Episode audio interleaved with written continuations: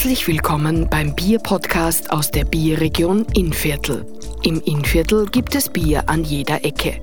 Wie viel Handwerk und Herzblut in ihren Bieren steckt, erzählen die Brauherren der Bierregion in zehn Podcasts.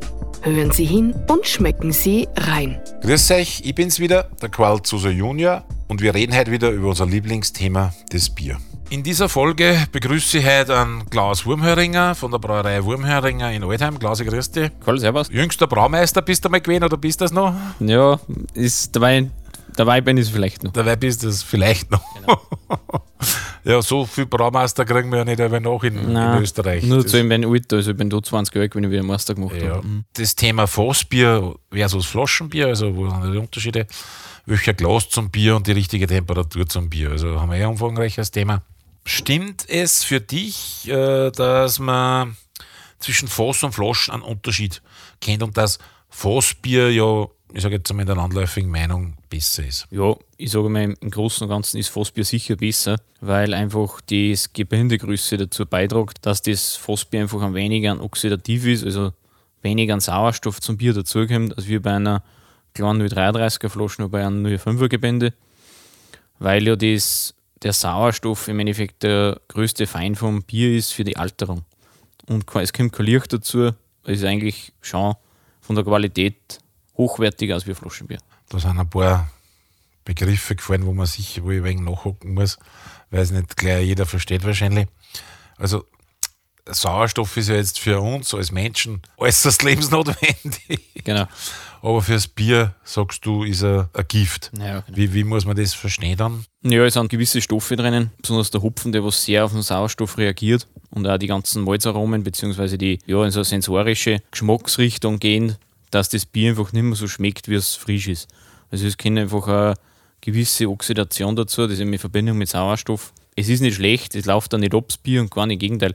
Aber es ist einfach sensorisch anders, dass, wenn man es frisch trinkt, von der ganz frischen, abgefüllten Flaschen, als wie wenn die Flaschen schon einmal vielleicht einmal einen Monat um umgestanden ist. Also auf den Punkt gebracht, im Prinzip ändert sie sich geschmacklich. Es ist Genau. jetzt nicht lebensgefährlich Nein, oder irgendwas, aber geschmackliche Veränderung ist, lässt sich erkennen, wenn es einen Sauerstoffeindruck gibt.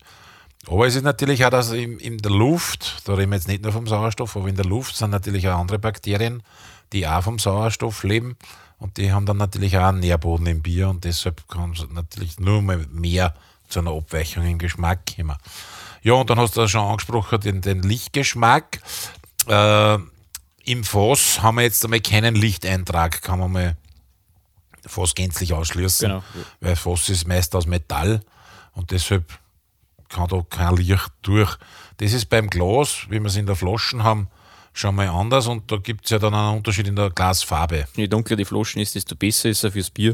Ich bin jetzt kein großer Verfechter vom Dosenbier, aber die Dose wäre einfach geschmacklich das bessere Gebinde. Ja, wir Wirten kaufen ja auch das Bier in der Dose. Genau. Wir haben halt Im Großgebinde. Im. Großgebinde, genau. Nicht diese Mini-Dose, Ja, sondern genau. eine ordentliche. Ich habe das Gefühl, ein dasselbe Bier aus unterschiedlichen Gebindegrößen schmeckt anders. Ja, das liegt im Endeffekt auch wieder von der Oxidation. Natürlich, je mehr Volumen das Gebinde hat, desto mehr kann ich natürlich den Sauerstoff auf die Menge aufteilen. Wenn ich natürlich eine 0,33er Flaschen habe und gibt den gleichen Sauerstoff dazu, habe ich mehr Oxidation als wie beim 50er Fassel oder bei einer 2 Liter Flaschen. Aber die Flaschen werden doch nicht mit Luft vorgespannt, sondern mit, mit Kohlensäure, mit CO2. Genau, genau, Sonst genau. konnte es ja nicht schon Ja, frei genau. anfüllen. Aber es ist nach der Abfüllung ist im Endeffekt eine kurze Zeit von der Übergabe vom Füller bis zum Kronenkacker. Man schaut, dass man da durch Einspritzen von Ja, erhitztem Wasser, ja, schaut man eben, dass es zum Überschäumt, genau, ganz einen scharfen Wasserspray, eine HD-Einspritzung, dass das aufschäumt und dann ein Kronenkalk draufkommt, so bald wie möglich. Aber man kann es einfach nicht verhindern, dass eine gewisse Sauerstoffeintragung ist. Man schaut eben wirklich vom Kaltgärphase weg, dass man da keinen Sauerstoff mehr zum Bier dazu bringt. Das habt ihr am Braugasthof äh, der einzige, glaube ich, jetzt in, in, in Altheim, weil äh, Brauerei gibt es ja nur eine zweite, aber der Braugasthof ist, glaube ich, ist der einzige. Genau. genau. Ja, ich sage, unser Braugasthof hat im Endeffekt äh, wirklich Tradition. Es hat einfach äh, die Tradition, dass bei einem Braugasthof angefangen worden ist, schätzen wir tief, und dann sind die Brauereien im Nachhinein entstanden, weil einfach der Bierbedarf. Also, dass zuerst der Gasthof genau, war und dann. dass der Bierbedarf, ich sage mal, bei uns im Braugasthof ist im Endeffekt ja der Arkadenhof, auch, wo man sagt, wo sicher die ältesten Grundsteine haben, wo teilweise bei Umbauten direkt so runde Fundamente gefunden worden haben, wo man gemeint hat, das war vielleicht das Huthaus gewesen. Wenn ich jetzt die Brauerei besichtigen möchte, dann muss ja Gruppen sein mit 10 Leuten oder? Ja, genau, 10 Leute, das war ideal. Und was ist das? Ab 10 Leute. Ab wann ist dann zu viel? Wenn man es weiß, kann man jederzeit das managen, dass man mehrere Gruppen aufteilt. Was konnte ich nur so da in Altheim, wenn ich, wenn ich dann jetzt sage, ich, ich komme mit dem Radl oder was weiß ich, Ja. mit einer Gruppe mit dem Bus? Ich sage, mit dem? Radl ist und so praktisch, weil Altheim ist ja richtig am Römerradweg gelegen. Da kann man im Großen und Ganzen kann man eine Passer-Rundfahrt machen mit dem Schiff, steigt von Passer mit dem Radl aus, kann von Passer bis nach Altheim am Radlweg fahren und geht dann weiter sogar den Radweg bis zum Attersee. Also wenn man Radfahr begeistert ist, kann man sich die schöne Innviertler-Landschaft anschauen. Und Beim Wurmhöring einkehren. beim Wurmhering einkehren, genau. Wie ist es mit euch am Bier? Was habt ihr für Biersorten? Fangen wir mal so an und Ja. dann gehen wir in die Temperatur. Genau, ich meine, unsere Hauptsorten ist unser Märzenbier, das ja über die Grenzen bekannt ist. Auch. Dann haben wir natürlich ein Schankbier, haben wir die Goldkrone. Und im Wirtshaus haben wir, die was sehr bekannt sind, auch ein Zwickelbier, dunkles Zwickelbier. Dann ein Kellerdrübes, ein unfiltriertes. Ein Leichtbier haben wir, ein Bockbier, das was zur Weihnachtszeit ist. Auch. Und ja, IPA, wo man eben da auch verschiedenste Temperaturen haben kann. Ich sag mal, bei einem Leichtbier kann man im, im Sommer, wenn es wirklich recht heiß ist, früher hat man gesagt, ein Antbier, also was richtig, richtig leicht zum Trinken ist auch und was. Das, was man ja schon kühler trinkt, weil es einfach auch eine dementsprechende Jahreszeit ist. Im Gegensatz zum Bockbier, das, was ich eher zur Weihnachtszeit trinke, wo es eher schon kühler ist, trinke ich das schon ein wenig durch die Aromen auch und den höheren Alkohol ein wenig leicht, ich möchte jetzt nicht sagen wärmer, sondern sagen wir eine Temperatur zwischen 8 bis 10 Grad. Ja, und kühler, was würdest du da sagen? 5 Grad? 5 Grad, ja, aufwärts? 5 Ja. Grad. ja. Glaubst du auch, dass die Temperatur beim Bier von der Kultur abhängig ist, also dass die Länderweise unterschiedlich ist oder, oder glaubst du, dass jetzt überall gleich Ja, ich sage? Mitteleuropa, also Deutschland, Österreich, ist eigentlich hübsch die gleiche Kultur im Großen und Ganzen, die was die Bierkultur so pflegt hat, dass man eben eine gute Biertemperatur hat, so bei 5 Grad bis 8 Grad, sage ich jetzt einmal, je nach Sorten spezifisch. Ich sage einmal, wenn man mal in England schaut, natürlich ist Bier wärmer und da kann man wieder sagen, ich weiß aus Erfahrungen mit Braumeisterkollegen, die von Brasilien kommen, du musst das Eis oberkratzen können. So, kalt wollen die das haben. saukalt Genau, so wollen die das. Ja. Man sieht ja das dort und da und viel, viel Leute sagen auch, ja, mögen das Bier, wenn sie ein Flaschel Bier trinken, dann trinken sie es gleich aus der Flaschen. Äh, ich bin da nicht dabei, ich weiß nicht, wie geht es dir da? Ja, ich sage mal, für Bierkultur, ich sage mal, ein schönes eingeschenkte halbe, die was ich richtig mit einem schönen Bord habe, das richtig schönen Schaum habe Ja. und äh, was richtig schön goldgelb im Glasl steht, hat einfach was an sich. Natürlich, es kommt darauf an, was für Umgebung das ist. Wenn natürlich, wenn man jetzt sagt, einmal, ja, Baustellenbier. genau, ein drei Bier auf der Baustelle Ja. ist genauso erlaubt aus der Flaschen aus, das ist kein Problem.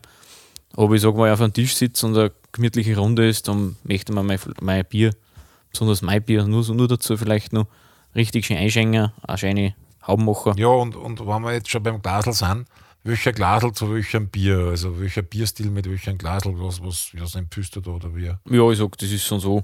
Also für jedes Bier ist im Endeffekt eine verschiedenste Glasform. Ich sag, wenn man ein klassisches Märzenbier hat, kann man üblicherweise noch die Seital hernehmen.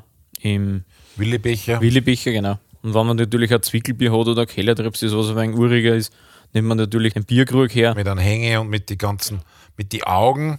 Da sagen die Bauern, wenn sie ein Maß trinken, du musst ein Auge ober trinken, aber ein Auge Auge bei einem genau. Maß ist schon mal ein Das ist was anderes als wie bei einem Seital, gell? Ja, das ist ein wenig das sind ja schon Hänaugen. Ja, genau. Und dann natürlich, wenn man feinere Biere hat, wie beim Pilz, wo man einfach aufs Aroma achtet, da ist einfach schon, wenn man eine Tulpe hat oder eben so ein Henkelglas. Naja, und auch die Haptik macht es natürlich Genau. aus, gell? weil wenn ich halt sage, ich habe ein feines, mundgeblasenes Genau. Glas vielleicht, dann ist eher ein Pilz zum Erwarten. Sicher. Äh, ich habe jetzt unser Zwickelbier mitgebracht, unser dunkles Zwickelbier. Machen wir es einmal auf, warte. Und schenken wir es einmal ein. Ja, in der Farbe. Das Dunkel ist, kennt man schon einmal. Äh, das Schaum macht auch ein wenig so, ein, so, so einen bräunlichen ein Einschlag. Äh, von der Farbe würde ich sagen, ja, so wie, wie Kastanienschalen. Genau. Kastanien, schön Kastanienbraun. Glas zum Wohl, Prost. Voll Prost. Trinken wir mal. Aber, äh, weil du gesagt hast, Pils und, und, und das, und kann man schon sagen, dass jeder Bierstil ein wenig eine eigene Glasform ein wenig, ein wenig verlangt. Ja. Also dieser, dieser für einen Wirt ist das im Endeffekt auch ein Wiedererkennungswert, wenn man natürlich ein schönes Pilz in einen schönen Pilztulpe rein tut oder eben das normale Märzen in einen schönen, in einen Bierkrug rein. ich bin ja der Meinung, dass ist. immer die Marke passen muss. Es Genau. muss das Glasl zu dem Bier passen. Und es geht auch noch der richtige Bierdeckel, wie es bei uns im Wirtshaus Genau. ist. Also das gehört schon alles ein wenig zusammen. Das gehört zum, Und das, das zum gepflegten Wirtshaus genau, dazu. und Genau. das zeigt ein wenig, dass man sich ums Bier kümmert und eine Genau. Bierkultur hat. Jo, gut, Claudia, dann sage ich herzlichen Dank fürs Kämmer. Danke fürs Gespräch Danke, Karl, für die und Einladung. darauf ein Bier. Prost. Das war's auch schon mit dieser Folge des Bierpodcast aus der Bierregion Innviertel. Alle Infos und Links zu dieser Folge sowie weitere Folgen finden Sie unter bierpodcast.at.